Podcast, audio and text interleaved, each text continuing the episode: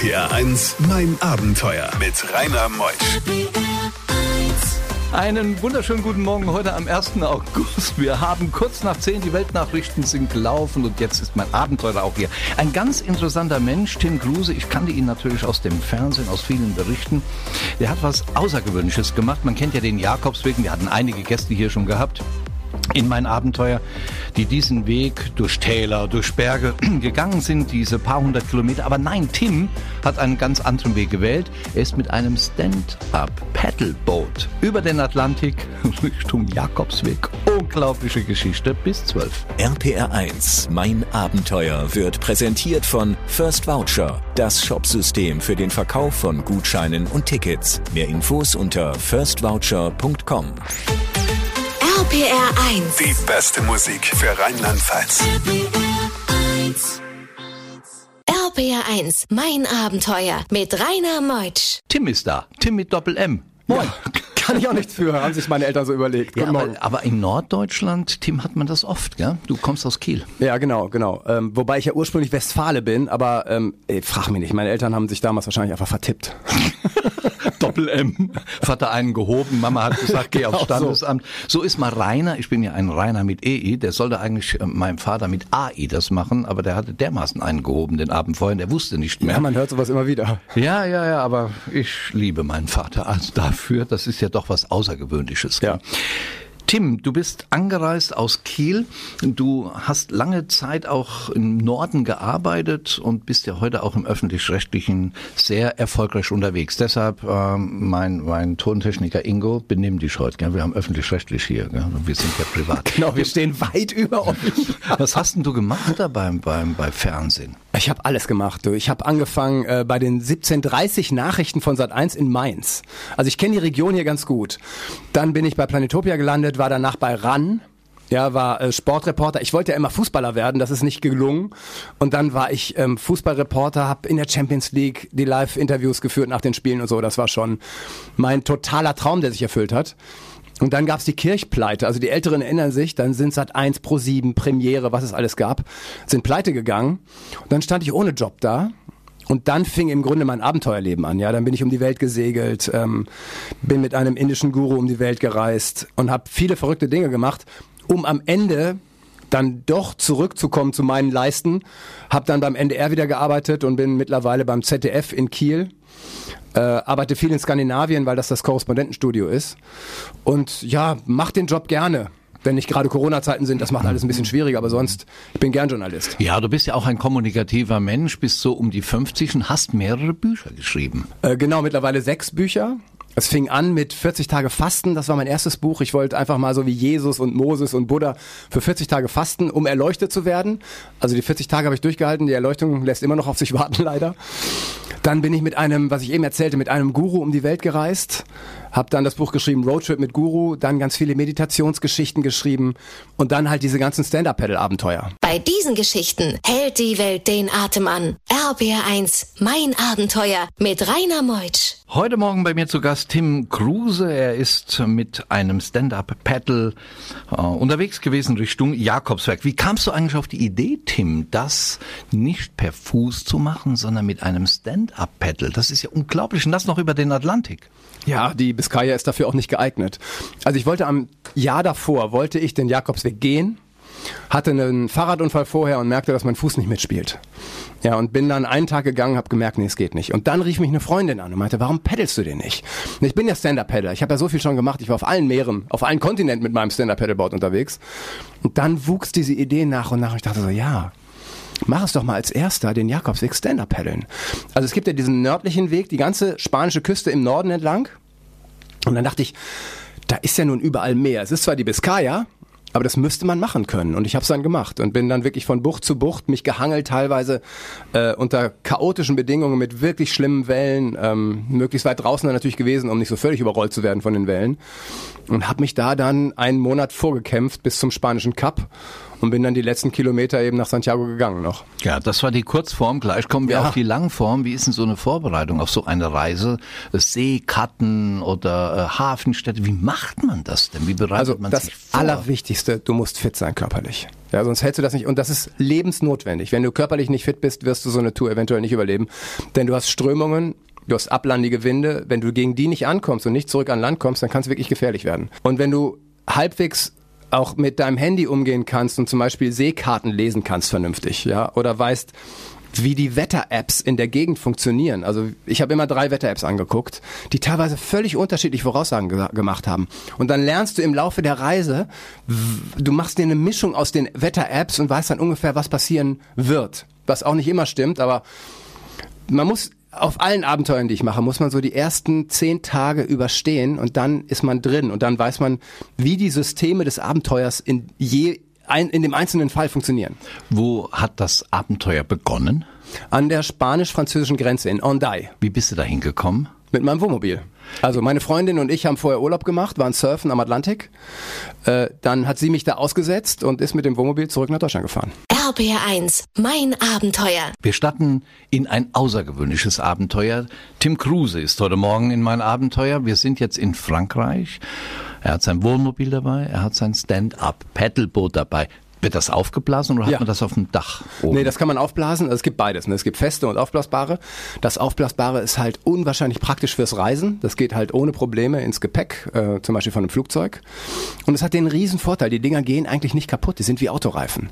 Wenn du ein gutes Brett dabei hast aus Carbon oder Plastik und du kommst auf den Felsen, kannst du relativ sicher sein, dass das zumindest eine Delle abkriegt und dann eventuell einen Riss bekommt äh, und dann Wasser zieht und dann war's das. Und diese aufblasbaren Dinger, die sind echt wie Autoreifen und die sind extrem robust. Und dann bist du in den Atlantik. Der Atlantik ist wild. Der ist äh, nichts Ruhiges wie Mittelmeer. Da sind permanent Wellen. Ja, also man muss sagen, ich habe es im Juli, August gemacht. Da ist das Meer ruhig. Letztes Jahr zu Corona-Zeit. Genau, das kam ja noch dazu. Also man sollte sowas eigentlich nicht, also pilgern in Corona-Zeiten ist fast unmöglich, weil alle Herbergen zu sind. Ja, ich muss ja an Land, um auch Nahrung zu kriegen. Oder auch mal irgendwie eine warme Dusche zu kriegen. Vielleicht auch mal eine Waschmaschine. Alle Pilgerherbergen waren zu. Ja, so dass ich in Häfen gefragt habe, habt ihr mal eine Waschmaschine? Wo kriege ich hier was zu essen? Wo kriege ich Wasser her? Wie bist du eigentlich in die Häfen reingekommen? Mit dem? Reingepaddelt, klar, da paddelst du rein. Und Sitzt du dann oder stehst du? Das kommt auf die Bedingungen an. Normalerweise stehe ich. Also gerade in den Häfen stehe ich natürlich, da ist ja dann Ruhe. Aber draußen, je nach Tag und je nach Wind, sitzt man bestimmt die Hälfte. Ich würde sagen, die Hälfte habe ich gesessen, die andere Hälfte habe ich gestanden. In, in welchem äh, Zustand? Im Schneidersitz oder? Also ich bin aufgrund meiner meiner vielen Meditationserfahrungen muss ich halt auch, das ist noch, das war ein anderes Leben fast, kann ich stundenlang im Schneidersitz sitzen. Ja, also ich habe ja auch lange in, in, in Klöstern Zeit verbracht und so und ähm, habe quasi Ausdauertraining im Schneidersitz sitzen gemacht bei bei so Meditationsorgien und ich kann wirklich stundenlang im Schneidersitz sitzen und habe dann ein Kajakpaddel dabei, was ja dann zwei Blades hat, rechts und links und somit ging das ganz gut. Also ich glaube, jemand, der das alles nicht mitbringt, würde niemals die Biskaya äh, auf dem Sub machen können. RPR1, mein Abenteuer around the world. Die packendsten Stories von fünf Kontinenten. Ich stelle mir die ganze Zeit Tim Kruse auf einem Stand-up-Paddleboot, was aufgeblasen wurde, im Atlantik vor. Er ist auf dem Weg des Jakobswegs. Und dann kommen die Strömungen, er sieht die nächste Bucht, den nächsten Hafen. Wie kommt man da rein? Man liest doch immer wieder, dass man vom Wellen zurückgeschmissen wird. Ja, das, die Häfen sind allerdings so gebaut, dass natürlich auch Boote im Grunde immer rein und rausfahren können müssen. Ja, und du hast dann ähm, so eine ganz lange Hafenkaimauer. Die sehen aus wie, wie im Herrn der Ringe, ne? wie, wie Mordor sehen diese Mauern aus. Also riesen Mauern. Du musst ja gegen den Atlantik ankommen. Und die sind so gebaut, dass du hinter der Mauer im Grunde immer Ruhe hast. Das heißt, du fährst die Mauer entlang, natürlich so weit entfernt, dass die Wellen dich nicht kriegen, also nicht bei dir brechen. Und dann hinter der Mauer fährst du dann in Ruhe. Und ich sage dir, das sind die schönsten Momente, wenn du da draußen acht Stunden gegen die Wellen, gegen Strömungen, Acht gegen Stunden. zum Teil, klar. Du willst ja vor, vorwärts kommen, ne?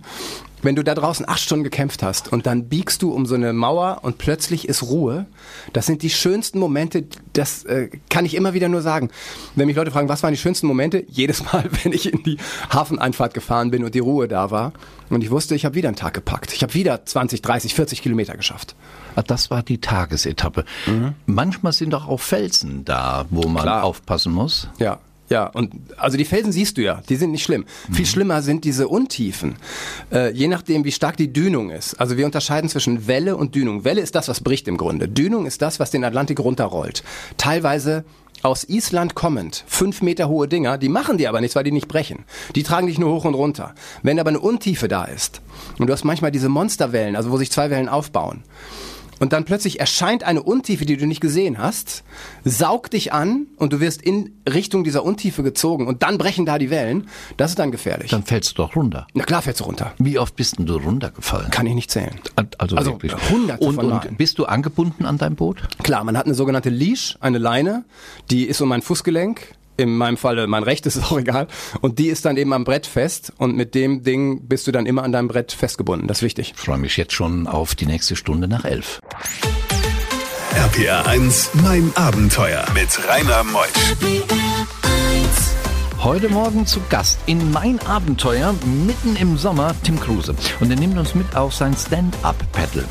Und er hat in der ersten Stunde das schon so bildlich beschrieben, er ist auf dem Jakobsweg. Nein, nicht zu Fuß. Nein, nicht mit dem Fahrrad. Nein, mit einem Stand-Up-Paddle. Und es geht wirklich der Biskaya entlang und wir sind mittendrin. Freut euch noch bis zwölf. RPR 1, mein Abenteuer wird präsentiert von First Voucher, das Shopsystem für den Verkauf von Gutscheinen und Tickets. Mehr Infos unter firstvoucher.com. RPR 1. Die beste Musik für Rheinland-Pfalz. RPR 1, mein Abenteuer mit Rainer Meutsch. Tim Kruse hier heute Morgen, der Erfolgsbuchautor, mehrere Bücher geschrieben. Gibt's eigentlich hier über dieses Stand-Up-Paddle-Abenteuer auch ein Buch? Ja klar, Pilgern, Pilgern mit Paddel heißt das. Und ich habe gerade den Film auch fertig. Äh, den wird man demnächst im Internet finden. Äh, ich muss mal gucken, wie ich den am besten verkauft kriege. Pilgern mit Paddel. Ja, und ihr müsst einfach auch mal ins Internet gehen. Tim Kruse hat einen Podcast mit Abenteurern, auch mal seine eigenen Geschichten, aber das ist unglaublich. Er ist freiberuflich beim ZDF tätig, öffentlich-rechtlich, ist im Kieler Büro. Alles, was aus Skandinavien, aus der Ecke kommt, sieht man oft Tim Kruse und jetzt ist er hier in mein Abenteuer. Wir sind in der Biskaya.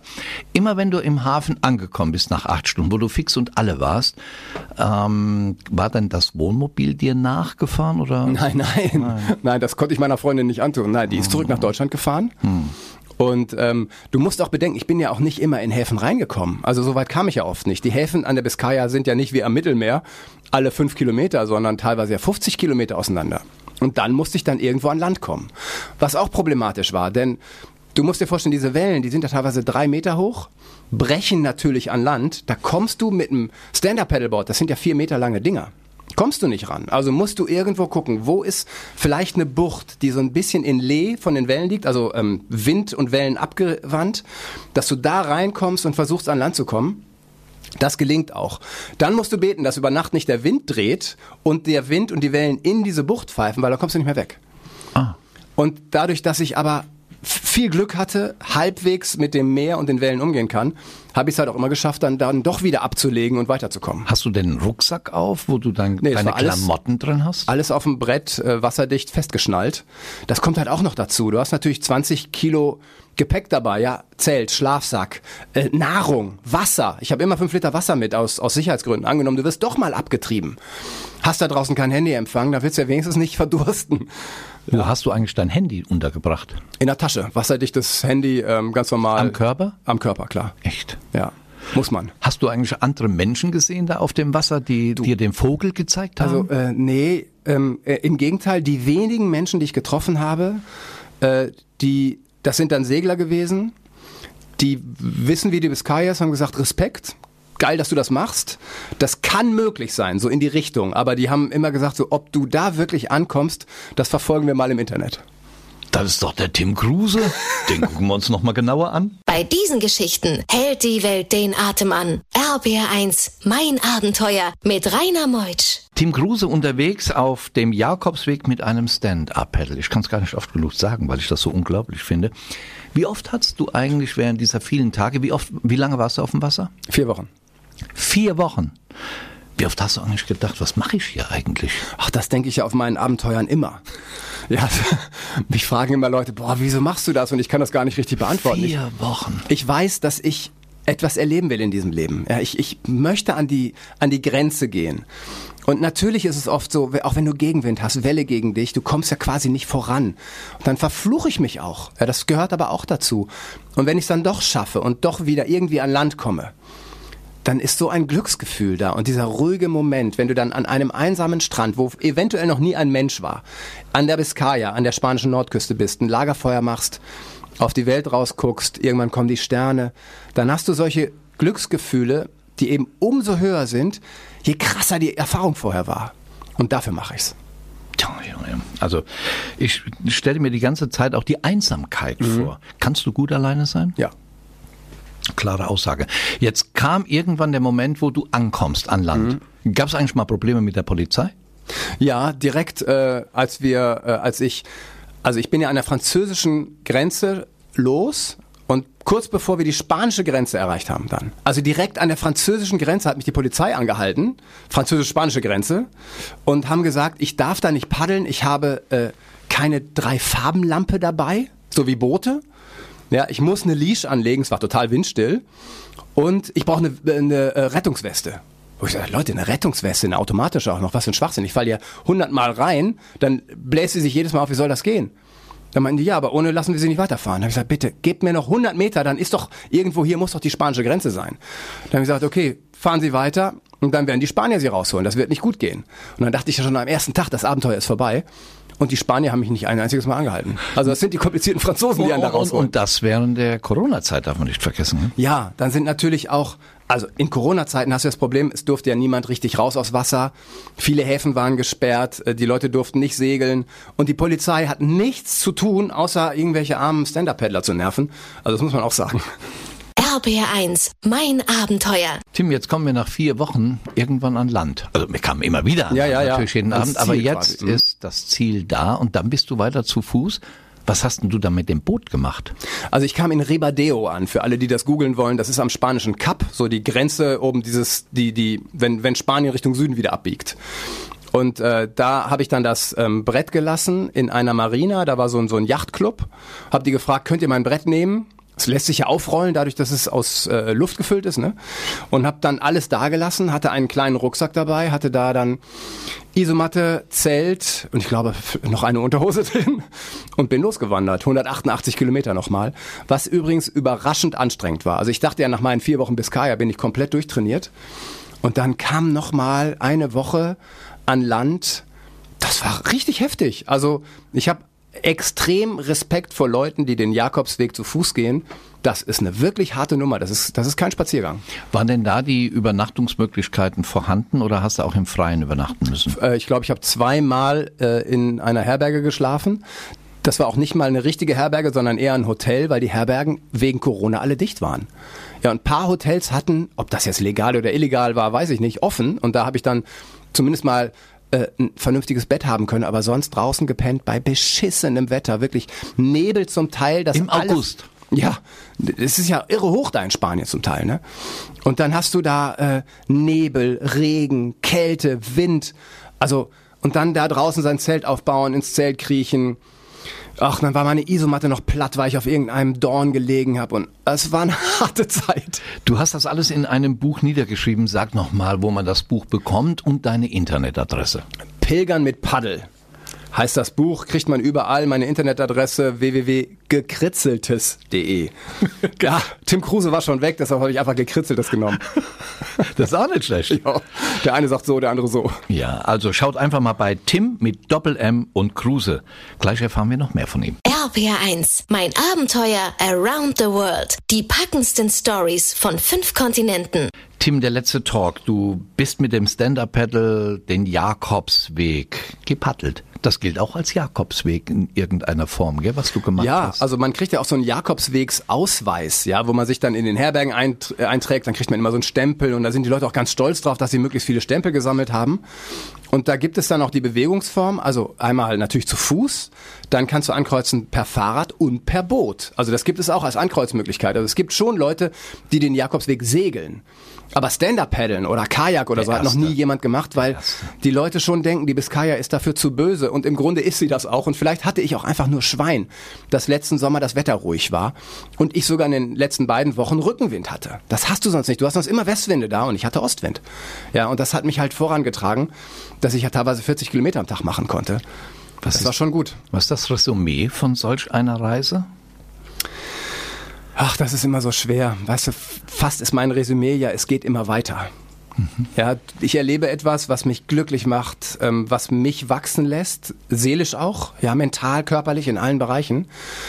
Du, und kaum komme ich an, bin zurück zu Hause, genieße das ein paar Monate und denke dann schon wieder, hm, was kommt denn jetzt wohl? Hast Hummeln im Hintern, würde meine Hab Mutter ich sagen. einfach, ja. Ich bin, viele sagen, ich wäre getrieben. Und ich sage so, nein, ich bin einfach nur neugierig auf dieses Leben, auf unseren Planeten. Den, den will ich kennenlernen. Und ich, ich, ich empfinde mich nicht als getrieben. Ich empfinde mich als jemand, der vielleicht ein bisschen zu viel Energie hat, aber eigentlich als ganz normalen Typen.